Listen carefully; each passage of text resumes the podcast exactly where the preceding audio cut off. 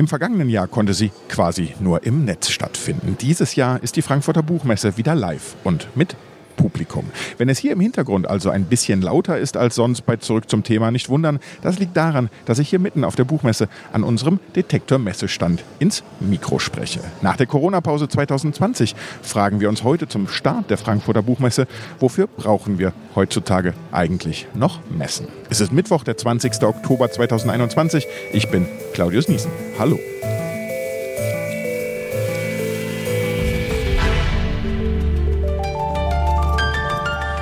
Zurück zum Thema.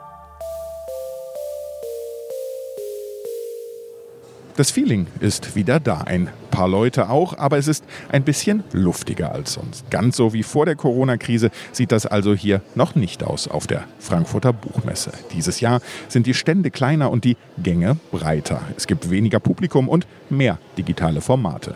Was hier alles dieses Jahr anders läuft und wie sich die Messe insgesamt durch die Corona-Krise verändert, das weiß wohl niemand besser als der Direktor der Frankfurter Buchmesse, Jürgen Boos. Ich habe ihn bei uns am Detektorstand auf der Buchmesse zum Interview getroffen und ihn erst einmal gefragt, ob die gesamte Messebranche jetzt ganz genau auf diese Buchmesse schaut. Ich glaube ja, genauso wie wir zum Beispiel auf die Art Basel geschaut haben, die vor zwei Wochen stattgefunden hat, oder auf das neue Konzept der IAA. Ich bin auch in permanenten Austausch mit Buchmessen weltweit. Wir haben uns jetzt in den letzten 18 Monaten alle sechs Wochen virtuell getroffen. Ja, jetzt war gerade im, Juni war eine Messe in Moskau, jetzt äh, ist Kolumbien. Also überall auf der Welt findet langsam zaghaft wieder was statt. Aber wir als vermutlich Großmutter aller Buchmessen sind schon Vorbild. Man schaut, was passiert hier. Im Moment ist die Berichterstattung voll davon, dass es endlich wieder losgeht. Gleichzeitig muss man ja aber auch sagen, Sie haben sicherlich einen hohen logistischen Aufwand. Das ist mit Kosten verbunden, am Ende sicherlich auch für die Aussteller. Wie kann man da in Zukunft sicher planen? In diesem Jahr und auch im letzten Jahr hatten wir eine andere Situation. Dadurch, dass wir durch die Bundesregierung, auch durch das Land Hessen finanziell unterstützt wurden, sind tatsächlich die kleinen Stände sind größer geworden, gleichzeitig billiger geworden. Das Geld vom BKM ist direkt in die Aussteller geflossen. Auf der einen Seite, in die andere Seite in das Sicherheitskonzept, die breiten Gänge konnten wir damit finanzieren und drittens natürlich den digitalen Auftritt. Das wird im nächsten Jahr nicht mehr so sein. Hm. Das heißt, wir werden nach dieser Messe evaluieren, was können wir davon fortführen.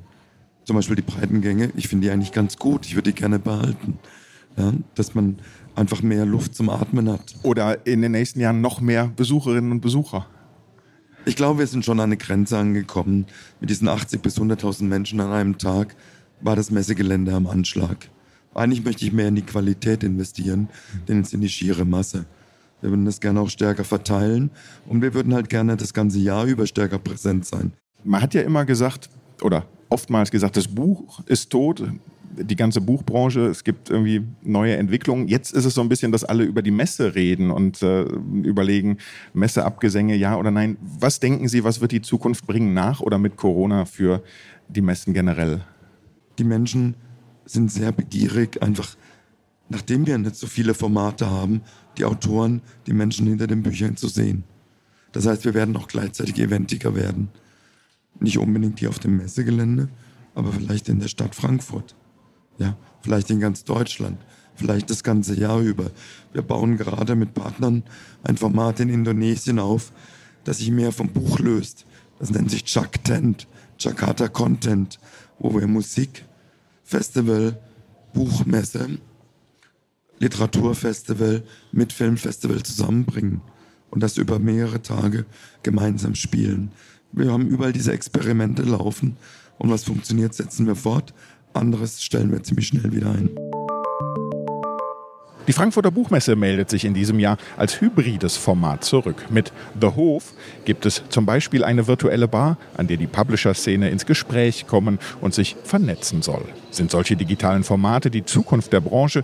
Darüber habe ich mit Janine Koch gesprochen. Sie ist Vorstandsvorsitzende der Netzwerkplattform Medianet Berlin-Brandenburg. Vorher war sie als Direktorin für die größte Digitalkonferenz Europas verantwortlich, die Republika.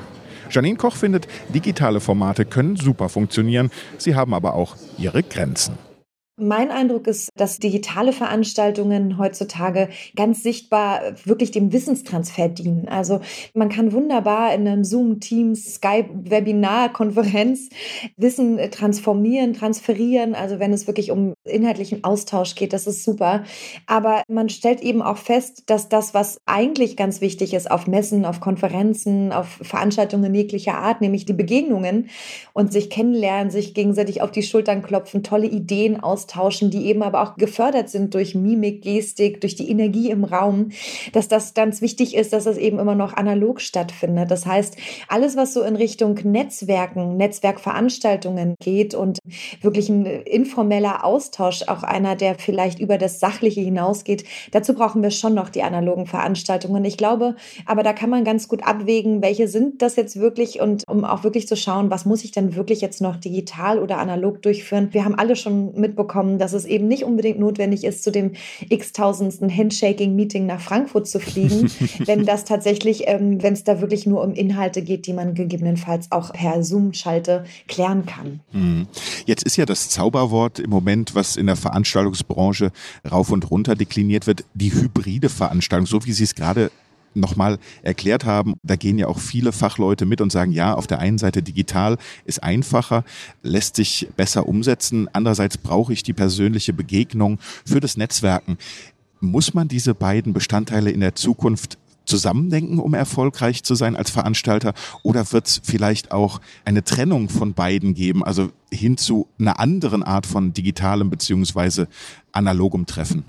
Also mein Eindruck ist tatsächlich, dass die analogen Treffen deutlich exklusiver werden könnten in Zukunft. Also im Sinne von, man macht wirklich eine Veranstaltung, die nicht reproduzierbar ist und auch nicht abrufbar über YouTube, Twitch oder hast du nicht gesehen, sondern dass man tatsächlich sagt, hier findet eine Veranstaltung statt, es ist ein einmaliges Erlebnis, Sie können, du kannst dabei sein.